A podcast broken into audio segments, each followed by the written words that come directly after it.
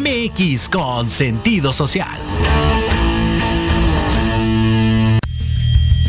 Las opiniones vertidas en este programa son exclusiva responsabilidad de quienes las emiten y no representan necesariamente el pensamiento ni la línea editorial de esta emisora.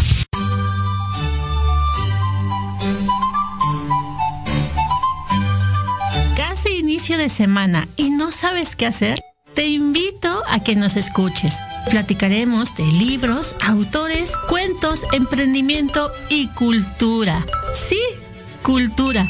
Todo lo que te guste a ti y quieres escuchar solamente aquí en tu programa Enamorando tus sentidos. Comenzamos.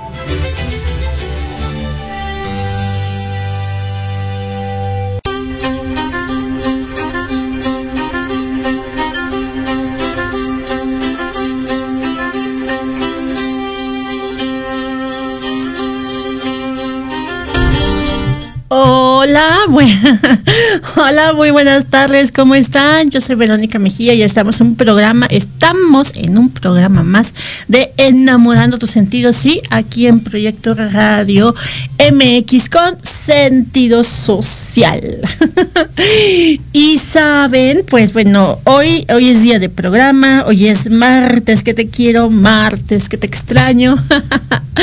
y bueno, pues también platicarles que ya está con nosotros nuestro invitado. En un momento más lo, lo presento. Y, hoy vamos a hablar, como bueno, lo han escuchado en los intros, pues es la cultura, el emprendimiento, pero hoy vamos a hablar justo de la cultura, el libro, de un libro maravilloso que pues ahorita nuestro invitado nos va a platicar, que es el autor.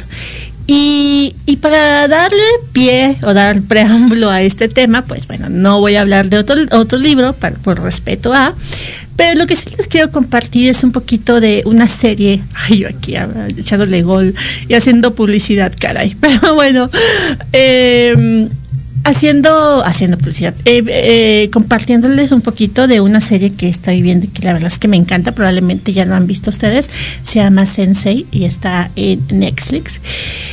Y bueno, la parte, ahí me ven con cara de, ¿eh? disculpa, ay, me van a cobrar derechos, pero bueno.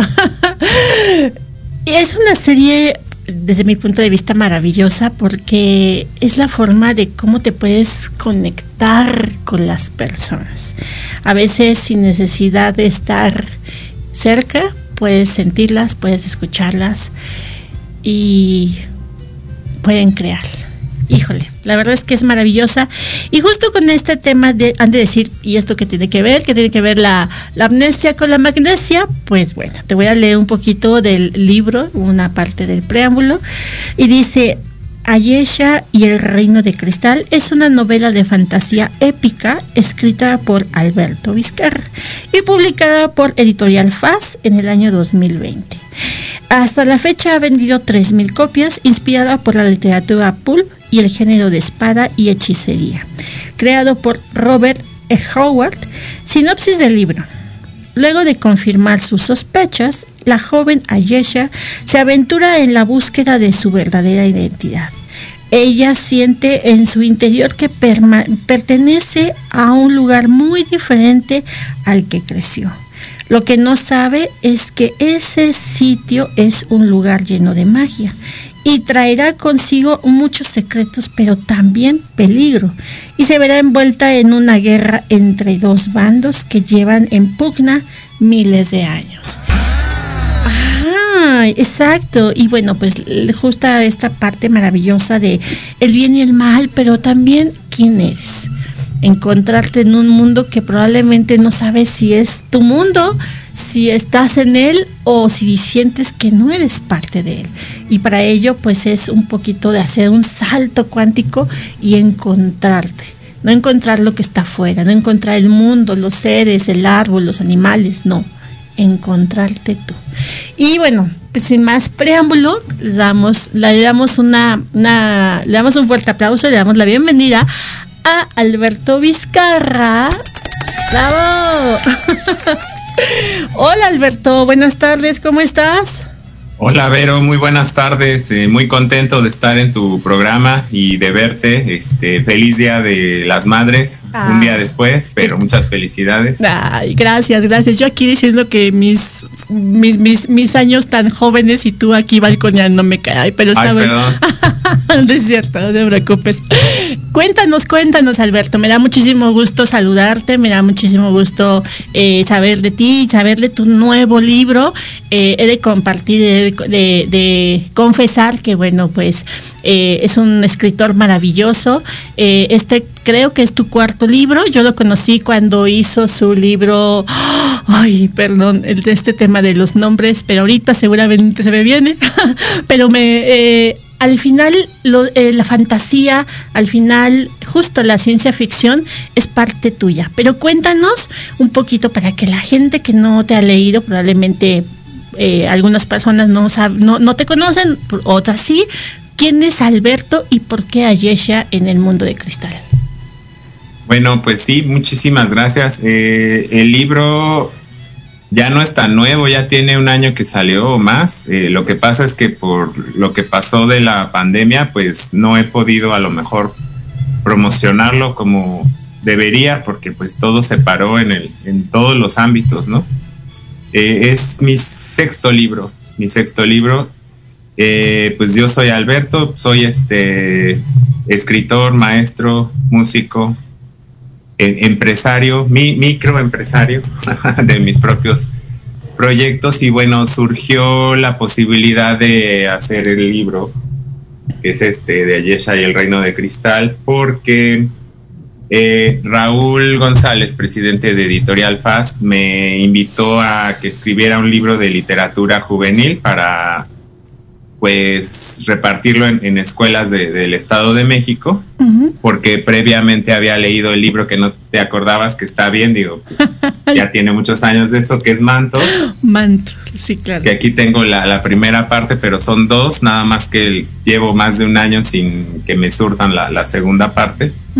Eh, eh, y pues le gustó mi trabajo y me invitó a, escribir una novela de de literatura juvenil, vamos, dirigido a alumnos de secundaria y preparatoria. Y bueno, pues para mí fue un gran honor porque en estos tiempos que corren, el 99% de las veces el autor es el que tiene que sufragar todos los gastos de, del libro, ¿no? Desde hacerlo, corregirlo, maquetarlo, imprimirlo.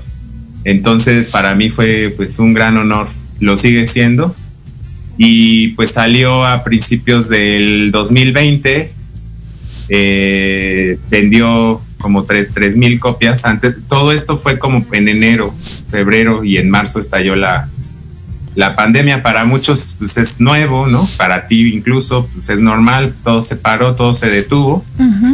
Pero ya te digo, ya, ya tiene rato. De hecho, ya tengo dos libros más que no he podido sacar eh, de otras temáticas. Ok.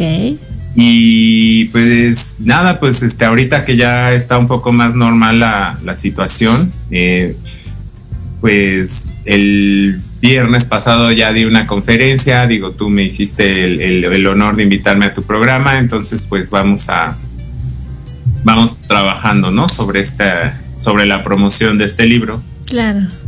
Muy bien, Alberto. Pues muchas felicidades por este, esta gran aventura. Creo que al final escribir una, una historia y escribirlo justo para una comunidad tan vulnerable como son los adolescentes, como son los, eh, los jóvenes, ¿no? Este, este pequeño trance de, pues de los 16, 17 a los, no, bueno, desde los 14 a los 10, pues a los justo 16, 17. Y, y entonces a veces, a veces creo, porque todos pasamos por ese, por ese pequeño lapso, ¿no?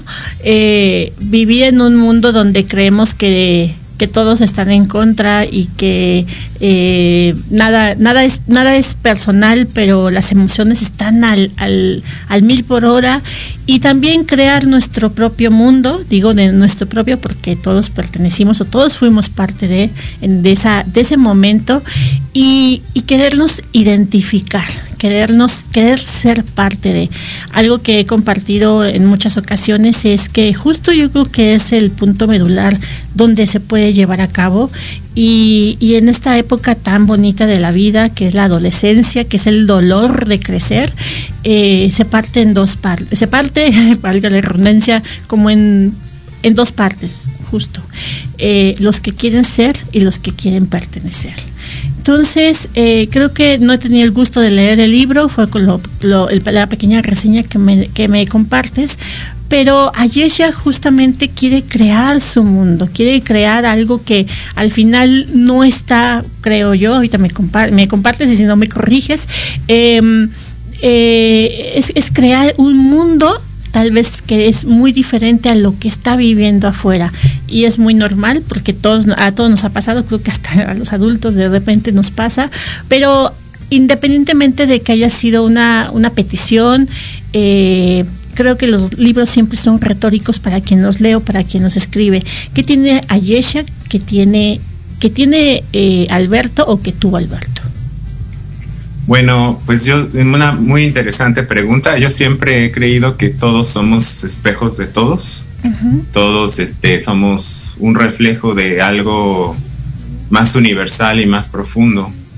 Entonces, eh, definitivo, como lo mencionaste, la adolescencia, la pubertad es una edad sumamente complicada, es muy difícil. Eh, vienen todos estos cambios hormonales, ¿no?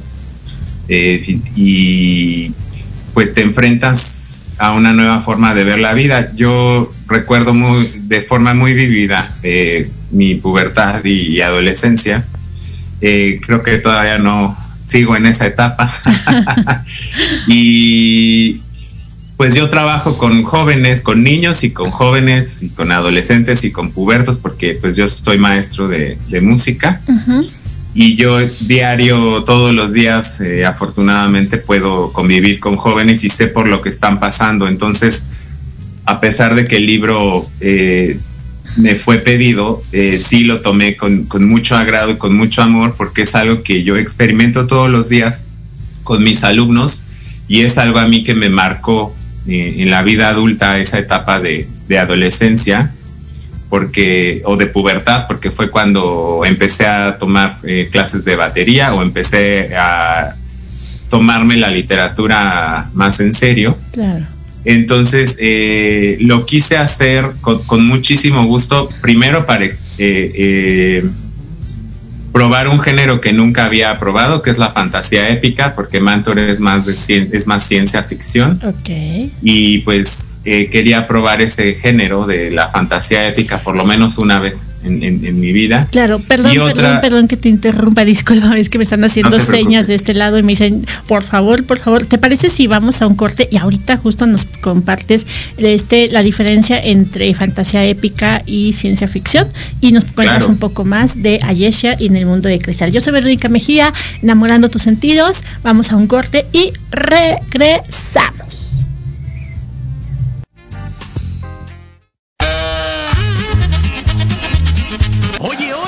¿A dónde vas? ¿Quién, yo? Vamos a un corte rapidísimo y regresamos. Se va a poner interesante. Quédate en casa y escucha la programación de Proyecto Radio MX con sentido social. ¡Uh, la, la chulada!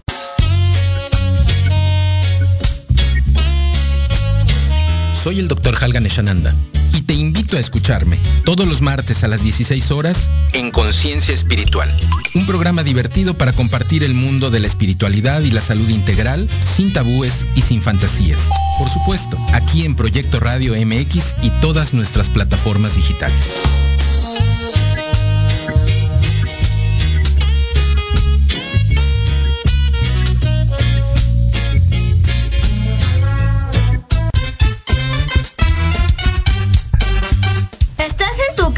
¿Muriendo de aburrimiento? ¿Ya hiciste tu tarea y no tienes nada que hacer? Pone diversión a tu día con los pequeños genios. Ciudades, juegos, datos interesantes y mucha diversión. ¡Hurra! Todos los martes a las 5 de la tarde por Proyecto Radio MX.com con sentido social.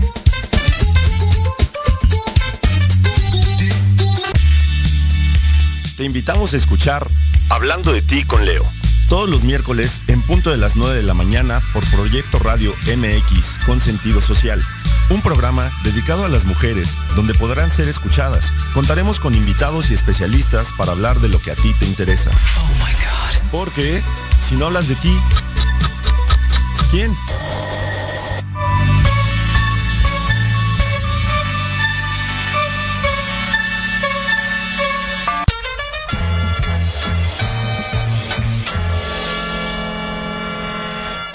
Tal amigos y amigas? Si ya están cansados de estar encerrados en sus casas por la contingencia sanitaria COVID-19, para esta nueva normalidad, cambiemos nuestra movilidad.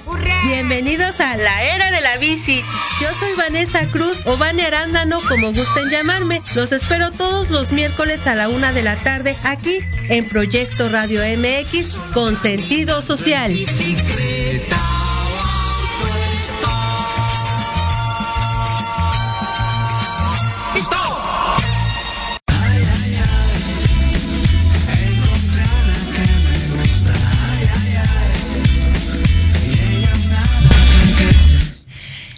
Listo, ya estamos de vuelta. Muchísimas gracias. Y bueno, seguimos con Alberto Vizcarra y Ayesha en el mundo de cristal. Y ahora sí, Alberto, cuéntanos, cuéntanos cuál es la diferencia justo eh, entre la ciencia ficción y esta parte de la ciencia épica, algo así.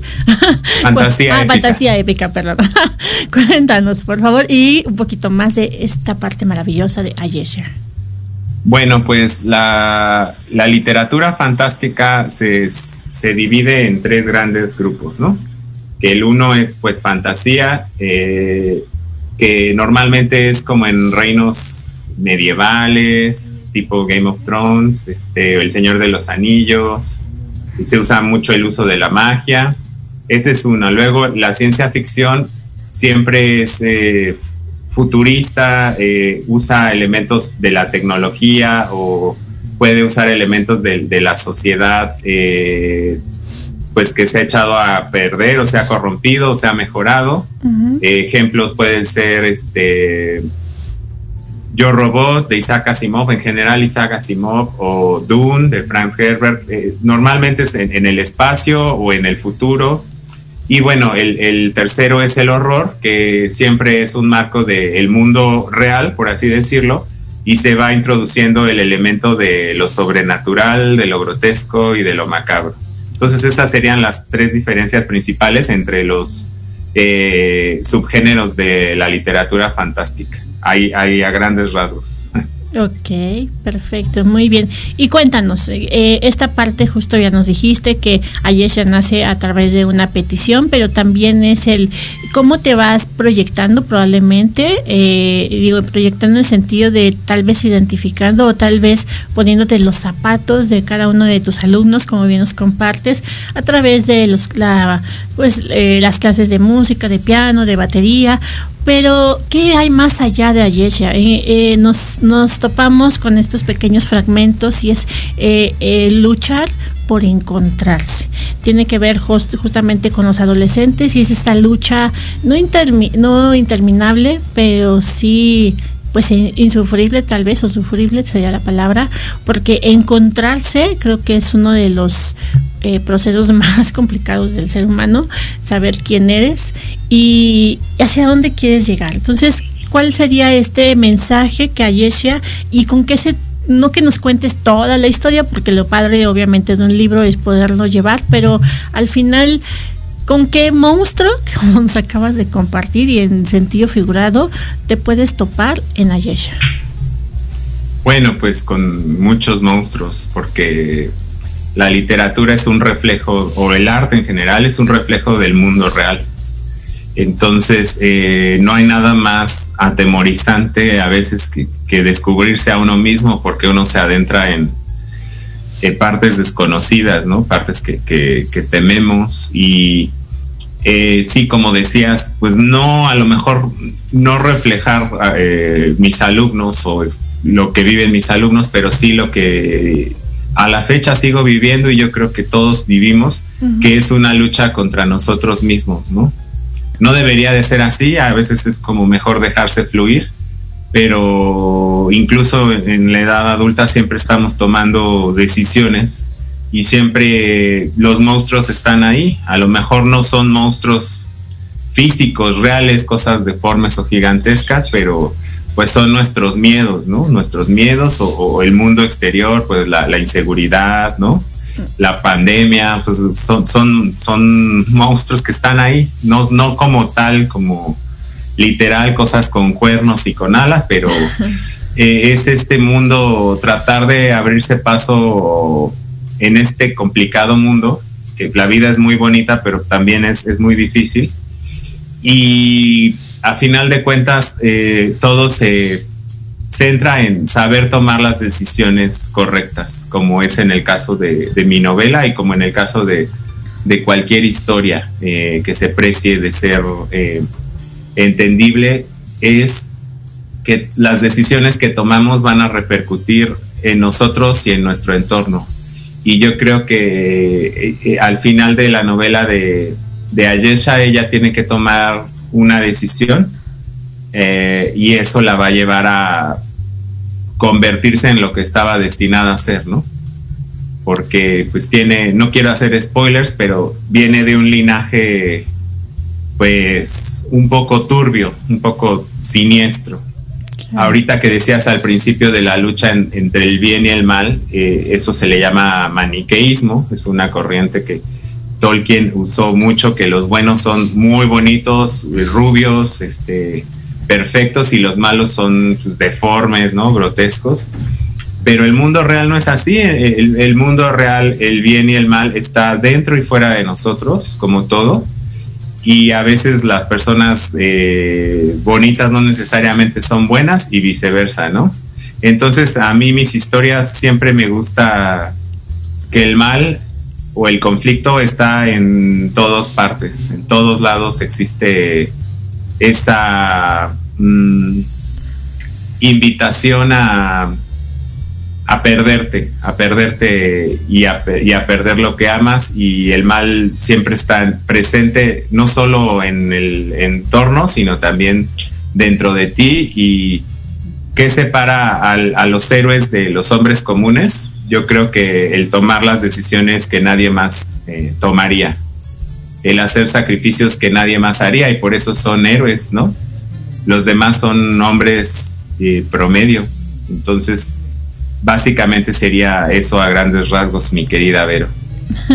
Muy bien, muy bien. Eh, interesante lo que nos compartes. Creo que esta parte justo de, como decías, eh, está muy etiquetado el que los buenos siempre van a ser rubios, blancos, güeros y los malos siempre van a ser, pues deformes o van a ser diferentes o van a tener características muy muy muy específicas justamente marcando la la monstruosidad, ¿no?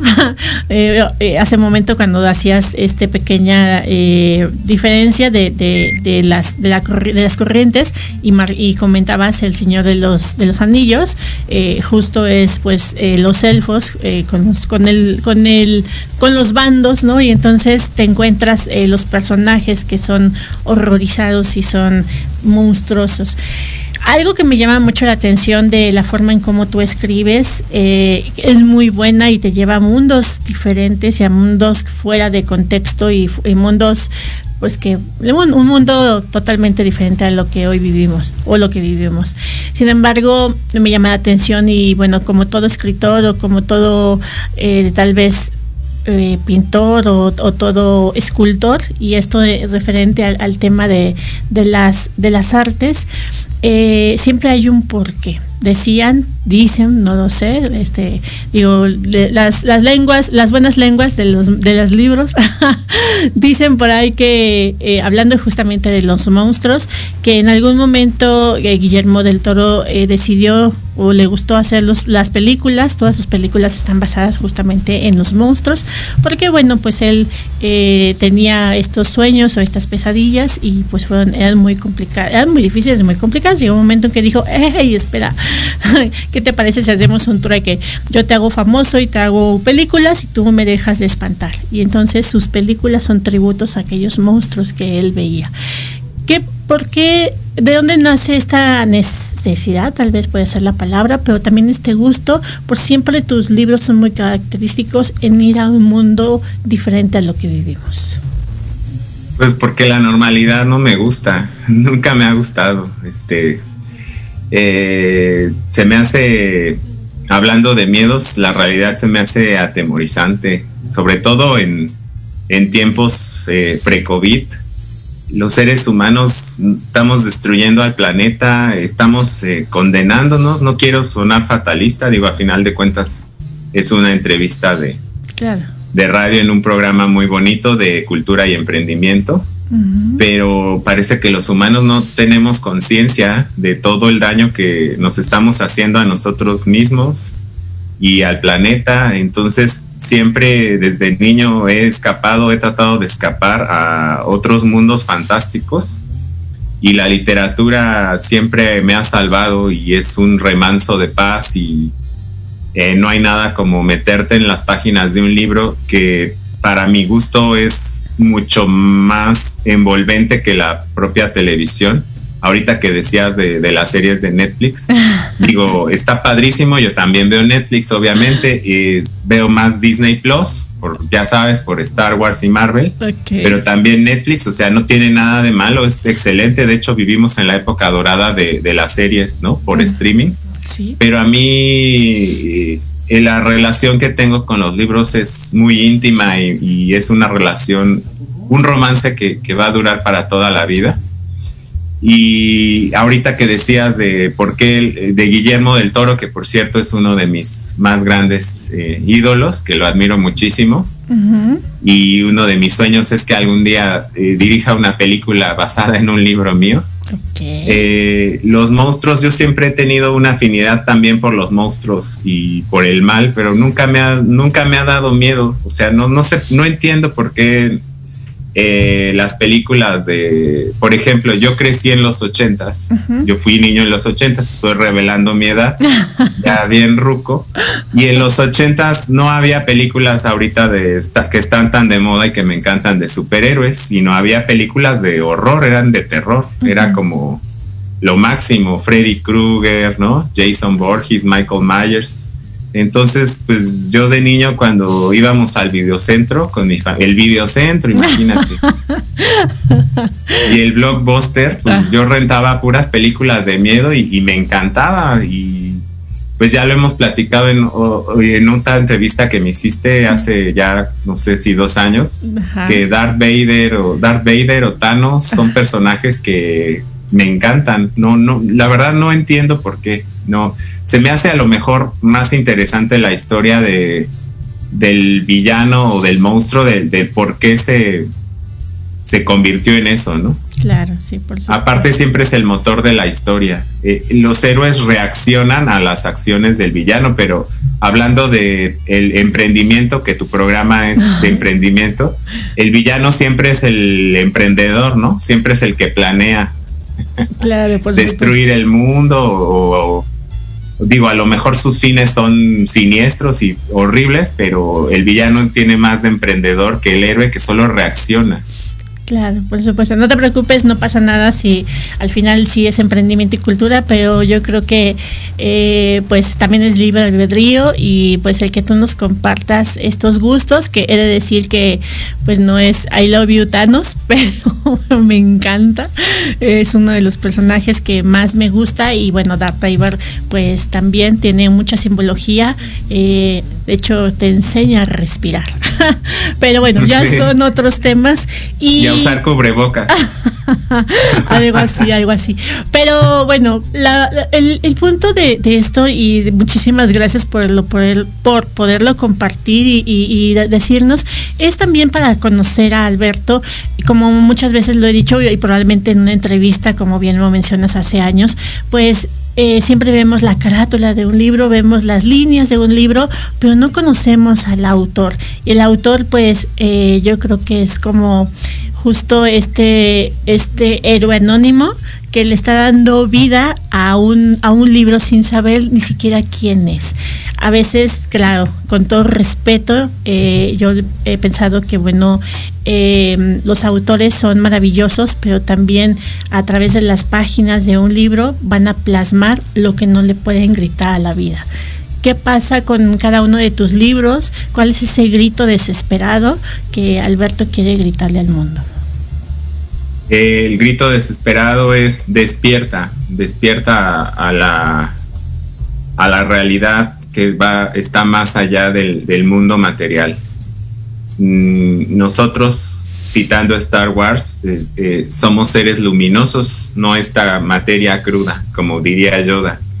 Hay mucho más de lo que pueden alcanzar a ver los ojos. Entonces, eh, tenemos la obligación de, ser felices, yo creo, y de dejarle algo a, nuestros semejantes, porque yo creo que la misión de cada uno de nosotros al estar en este planeta es el de amar y ayudar a nuestros semejantes a, amar y a evolucionar. Entonces, ahorita que decías, no, pues, ¿quién es, eh, ¿quién es Alberto? Pues eh, todos mis libros están llenos de mí, o sea, soy, soy yo y sobre todo lo encuentro fascinante porque en este momento que, las redes sociales son tan importantes, es casi imposible ser tú mismo sin ofender a alguien o sin que alguien se sienta aludido o perjudicado yo soy muy radical y tengo pensamientos eh, muy radicales eh, sobre política, eh, sobre religión, sobre todo tengo yo una opinión que a veces puede ser muy polémica si yo la dijera en redes sociales. Pero al escribir, pues puedo explayarme sobre lo que pienso de la vida, ¿no? En general, de relaciones, de política, religión, de todos los ámbitos. Y jamás nadie me ha reclamado eh, por, por nada de lo que he escrito, lo cual es maravilloso. Pues eso es una bendición. Y ahorita, pues, eh, por ejemplo, en, redes sociales eh, tienes que ser, tienes que andar como sobre un campo minado porque cualquier cosa, este, te lo pueden tomar a mal o, no les gusta. entonces, para mí es el, mi motor, la forma de, de yo hacer arte es yo creo que lo que más amo y lo que más valoro en la vida, porque es un reflejo de, mí, de mi sentir, de mi pensar. Y es hermoso que eso a la vez le pueda y le guste a, otras personas, ¿no? Por ejemplo, el viernes que, que di la conferencia ante estos lectores que ya habían leído el libro, pues es este, me comentaron que habían niños que, bueno, jóvenes que habían leído el libro tres veces seguidas, o sea, que lo acababan y lo volvían a leer. Y eso me hace sentir muy bien que algo que tú hiciste con todo el amor del mundo y, con todo el dolor del mundo, porque el corazón de toda historia es el conflicto, y uno tiene que encarnar esos personajes y vivir como si tú fueras el personaje, eh, pueda hacer feliz o ayudarle a, otra persona, a otro ser humano. Para mí no hay dinero en el mundo que te dé esa satisfacción. Claro, por supuesto. Híjole, creo que es algo maravilloso justo el tema de la literatura, pero también el tema de la autoría, ¿no? El, que tú lo puedas escribir y lo puedas narrar, pero también eh, cómo van haciendo. A través de este eje narrativo, como bien nos compartes un poco del nudo, pues es pues el desarrollo, donde se van viendo los personajes, pero después nos vamos topando con el nudo, que son los conflictos, los conflictos que vamos viendo en el día a día o en la vida, pero también encontramos la salida al desenlace, el desenlace que muchas veces no va a ser como nosotros quisiéramos o tal vez va a ser mejor de lo que nosotros pensáramos. Pero todo esto tiene un propósito. Eh, hay, hay, personas que pues se escriben simplemente por, por poder plasmar sus letras, la poesía. Hay quienes escriben porque quieren plasmar los sueños que no pueden, tal vez se sienten reprimidos. Pero creo que todos al final tienen un propósito. ¿Cuál es ese deseo o cuál es ese, ese mensaje encriptado que puede ver en tu libro y que quisieras que todo el mundo o que las personas que, los, que lo leyeran lo pudieran descubrir? Eh, yo creo que no solo en mi libro, sino en toda mi obra, el mensaje central, imagínate, de toda mi obra y de toda mi vida es el despertar espiritual. Eh, el, ver que hay más allá y que somos seres que tenemos una capacidad infinita para hacer el bien y para dejar una huella positiva en este hermoso planeta. Y es, es el eje central que, que, mueve todas mis, mis obras, porque todas mis obras tienden a ser eh, obscuras eh, o, o deprimentes o con elementos terroríficos, sobre todo los próximos libros que, que voy a, que intento sacar, que ya tengo terminados desde hace mucho. pero el mensaje es de si todo lo en, en, tu entorno es oscuro, pues no te queda otra opción que encender tú mismo esa, esa luz interior, ¿no? Claro. Entonces ese sería el, el, el eje central de, de, de, mi obra en general. Todo gira en torno siempre al despertar espiritual, a, ver que no es la ropa que usas, ni el carro que manejas, ni el bluff. O sea, eso siempre, siempre he odiado eso. Y entonces, digo, obviamente es bonito, ¿no? Eso es padre, o es muy padre los lujos, lo que tú quieres, pero es, eh, es un medio para ser feliz, no es el fin para ser feliz. Entonces ese es el, el, el centro de mi obra. Ok, fíjate, algo maravilloso que nos acabas de compartir y bueno, pues tenemos, por eso es es increíble poder platicar con un autor, pero para también poder de ir, ir deshebrando un, tal vez un libro, ahorita que nos compartes justo esta parte de la, de, de los lujos, pero del blog, pero entonces las marcas y, tantas cosas que al día a día pues la, la, la vida, el comercio, la publicidad nos los vende. Eh, en, la serie que justo comentaba al inicio de, del programa, que es Sensei, eh, uno de los capítulos está en un, un, un, uno de los personajes que está en África, pues vive en una, una habitación pues un poco ruminentaria, pero tiene una, una pantalla de plasma. Entonces la gente al final le pregunta, hay personas que le preguntan que cómo puede vivir donde vive y tiene una pantalla de plasma una pantalla plana, perdón. Y, entonces el personaje contesta y dice, es que esto me hace salir de mi, de mi entorno, me hace creer que soy parte de. A eso es lo que yo me refería cuando decía, hay dos tipos de personas y creo que es cuando tal vez el giro hacia donde va, va dirigido tu libro, la adolescencia, el dolor, el crecimiento, hacia dónde quieres nacer, hacia dónde quieres crecer, hacia ser o hacia pertenecer. La misma vida te va diciendo, tú cómprate un plasma de 40 pulgadas y vas a ser parte de, ¿no? Entonces, eh, es increíble lo que, lo que nos compartes esta parte de, de, de, del blog, pero creo que, y no porque sea necesario, no es porque diga, si yo quiero o me encantaría tener un carro último modelo parado aquí afuera de, este, pero creo que es también encontrarse, ¿Qué necesito yo para poderme encontrar? Vamos a un corte y ahorita regresamos con esta pregunta y con muchas cosas más que Alberto Vizcarra nos va a compartir. Yo soy Verónica Mejía y va, eh, enamorando tus sentidos. Vamos a un corte y regresamos.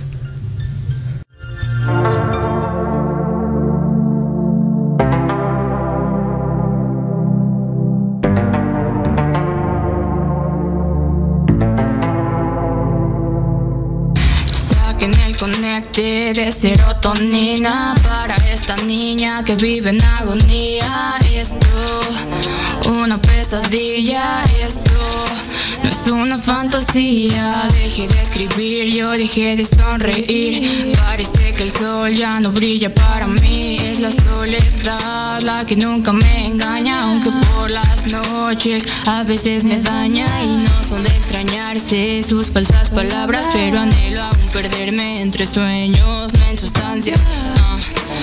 Buscas la eutanasia, aprovecha que estás vivo y deja tu arrogancia. Eso pienso cuando veo mi reflejo en el espejo. Yo estuve ciego, pero ahora miro el cielo, me encuentro pleno.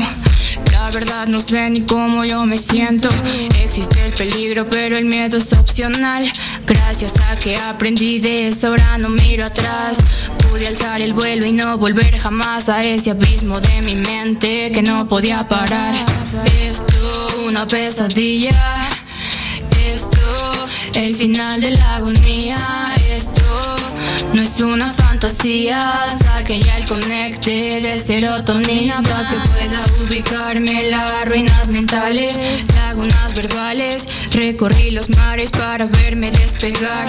Me perdí entre manglares para poderme inspirar. Son las 2.52 y sigo como al comienzo. Mirando el retrovisor, no actuando a tiempo. Rápido y luego se repite lento. Veo el déjà vu, pero no entiendo el momento. Lo siento, me perdí transbordando el vagón. En mi cuerpo hay dolor, no hay amor, ya no tengo convicción. Busco la razón, pero solo hay vacío en mi interior. Esto una pesadilla. Esto el final de la agonía. No es una fantasía. Saque ya el conecte de serotonina.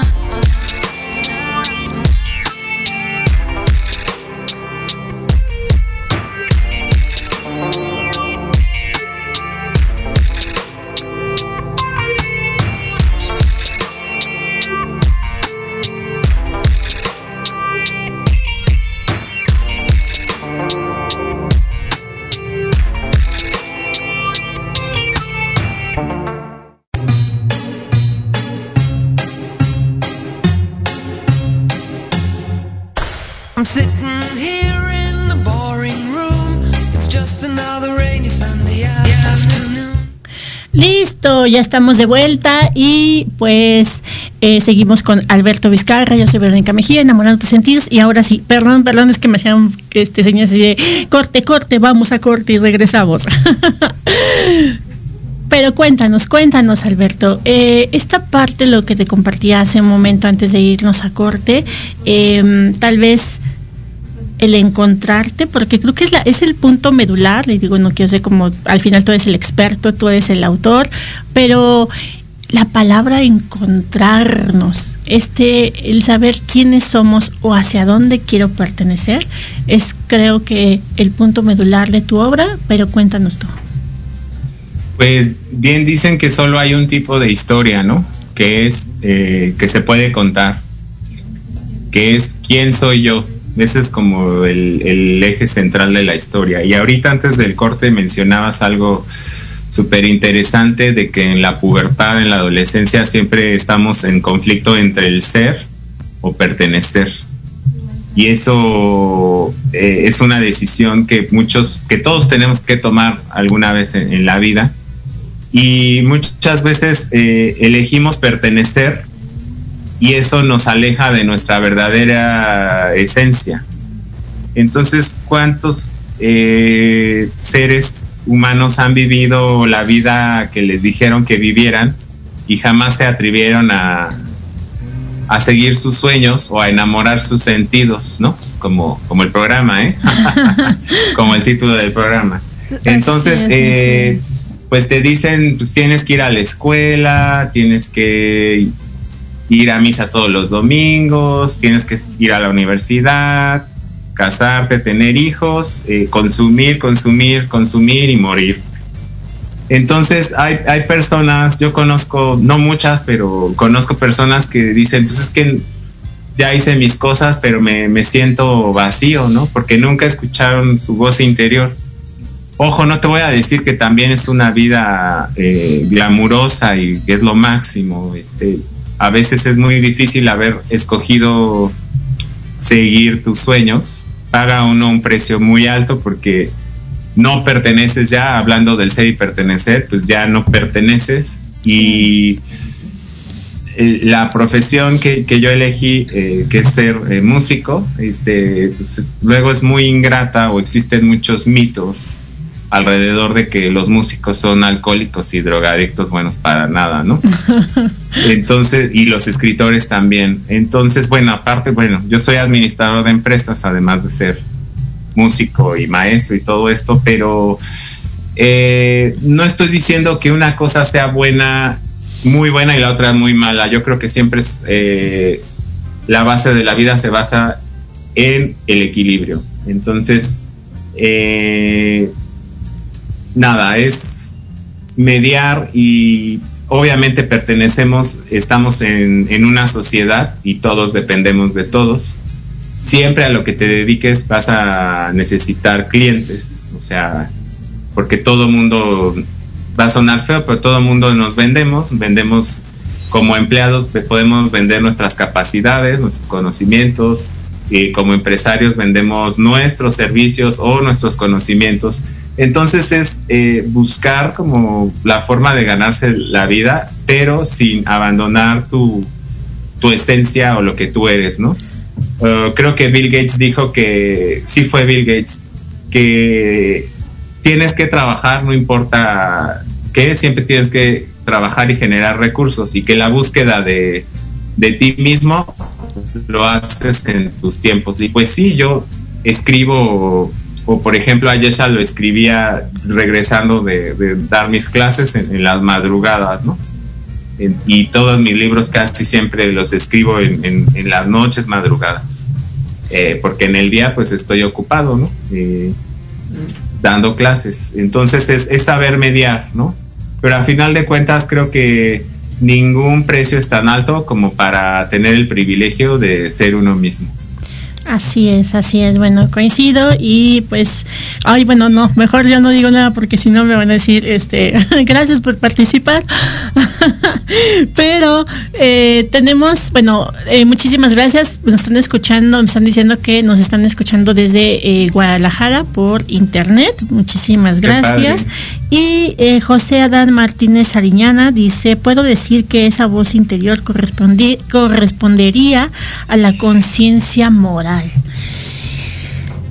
Te dice, puedo decir que esa voz interior correspondería a la conciencia moral. La muy, muy, muy, buen comentario, muy, José. Muy buen comentario, muchísimas gracias José por tus comentarios. Creo que esta hace hace poco y creo que es parte de justo esto de, de Ayeshen y el mundo de los el mundo de cristal hoy de, dicen que estamos que estamos no solamente los adolescentes no solamente bueno ya no son los millennials pero ya no solamente los adolescentes viven en un mundo de cristal todos dicen que vivimos en un mundo de cristal justamente por el, los dispositivos, ¿no? A través de un dispositivo, pues podemos, creemos que podemos estar eh, en contacto, que nos están contestando, pues desde una figura pública hasta, pues, la persona con la que, con la, con la que interactuamos en ese momento. Sin embargo, eh, haciendo como una pequeña recapitulación y con todo lo que nos estás compartiendo a través de tu libro, eh, pensaba, pensaría que hoy en día híjole, ahora no se escuche mal, pero bueno, hoy en día eh, nacen, nacen, así la palabra, nacen adolescentes. No nacen niños, no nacen bebés, nacen adolescentes. Creemos que esta parte justo del nuevo chip, pero entonces las clases, pero entonces la tecnología, pero entonces los nuevos mundos y los libros y la, la, la, la conciencia y, y las, las herramientas pareciera que están gestando un adolescente y no un niño. Entonces, eh, de repente, cuando nos topamos justo con, con los adolescentes, pues creo que es como en este caminito donde te encuentras con, con, con seres, valga la redundancia, adolescentes que dicen no sé, no sé quién soy, no sé a dónde pertenecer, pero también porque no te dieron la oportunidad de, vivir justamente este pequeño trance de lo que es tu niñez y no saliéndome del tema de lo que nos vienes a platicar, pero ¿cómo voy a ser yo en un mundo de cristal a alguien? ¿Cómo puedo identificarme? ¿Cómo puedo de decir quién soy o descubrir quién soy si ni siquiera desde que yo esté me encuentro en, en ese mundo o no sé ni siquiera quién soy y para qué estoy? No, pues total, estoy de acuerdo contigo 100 por, al 100%. De hecho, el reino de cristal eh, en, la, en, la, trama es un reino de, de, hielo, o sea, se llama cristal porque pues el hielo, hay un castillo y está hecho de cristal, pero también es una alegoría de que pues tú te ves a través del cristal. Eh, tú te, y igual lo que decías de, los celulares. y en efecto los niños ya son muy evolucionados y ya no quieren jugar con juguetes, quieren tablets. O sea, quieren tablets o celulares y tener TikTok, ¿no? Tener Instagram. Entonces, eh, ¿cómo, ¿cómo pueden... Cómo, tu pregunta era que cómo podían volver a ser niños. Yo creo que todos nacemos con una esencia eh, maravillosa. Todos los, yo amo a todos los niños. Yo por eso trabajo con niños porque lo amo hacer. En verdad lo disfruto.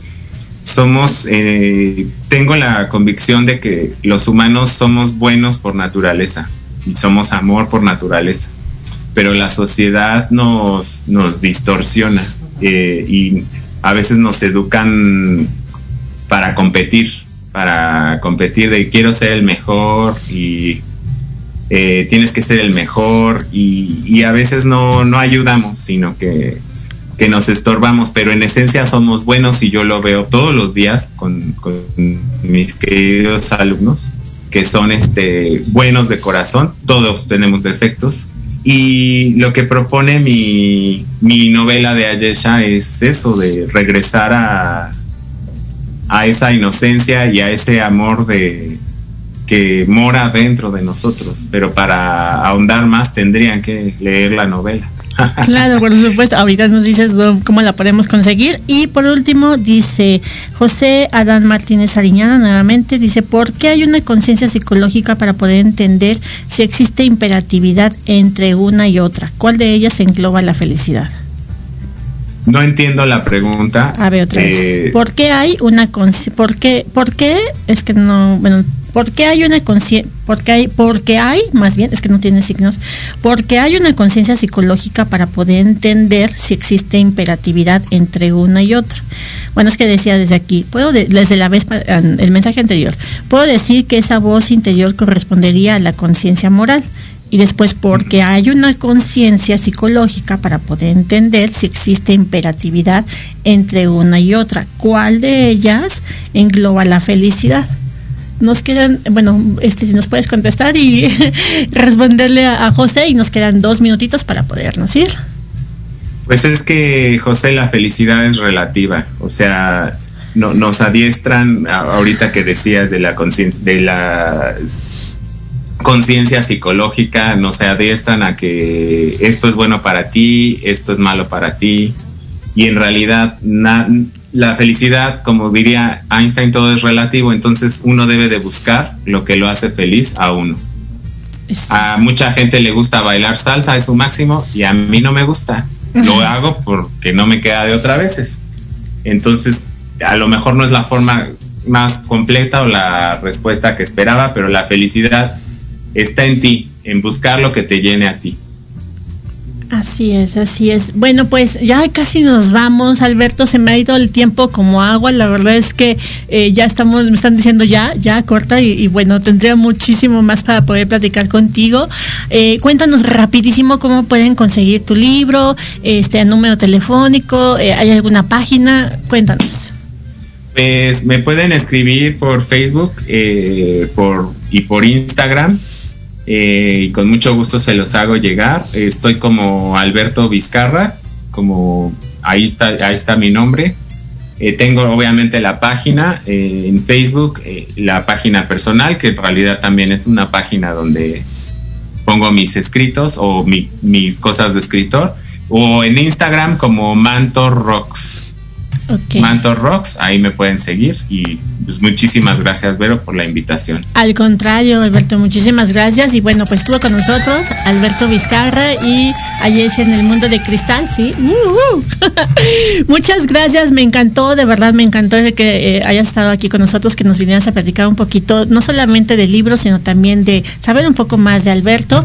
Y bueno, pues me encantaría poder decir un poco más, pero ya el tiempo nos apremia. Así que me despido, yo soy Verónica Mejía, nos vemos la siguiente semana. Esto es en Enamorando tus sentidos en proyectosradio.mx, eh, perdón, con sentido social. Nunca dejes de soñar porque todos los sueños se pueden hacer realidad. Hasta la siguiente semana.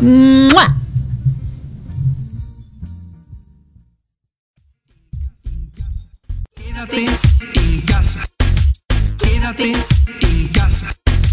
Quédate en casa.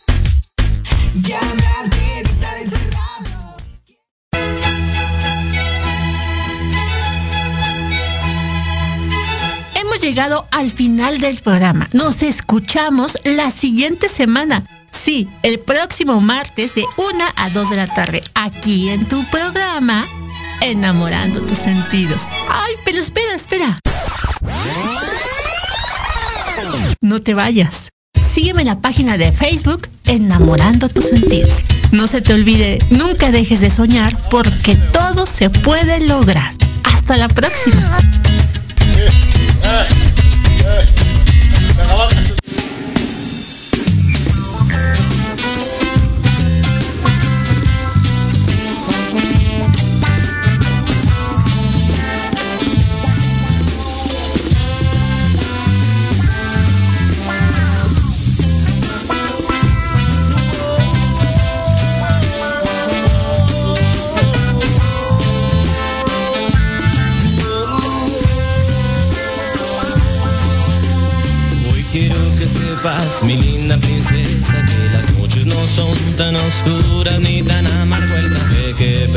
Tu mami en las mañanas.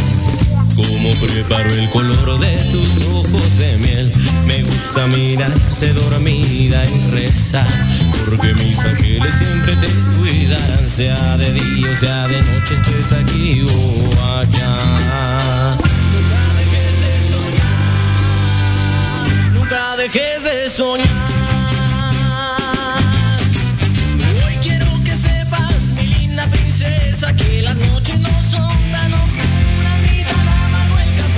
que prepara tu mami en las mañanas. Como preparo el color de tus ojos de miel. Me gusta mirarte dormida y rezar. Porque mis ángeles te cuidarán, sea de día o sea de noche, estés aquí o allá.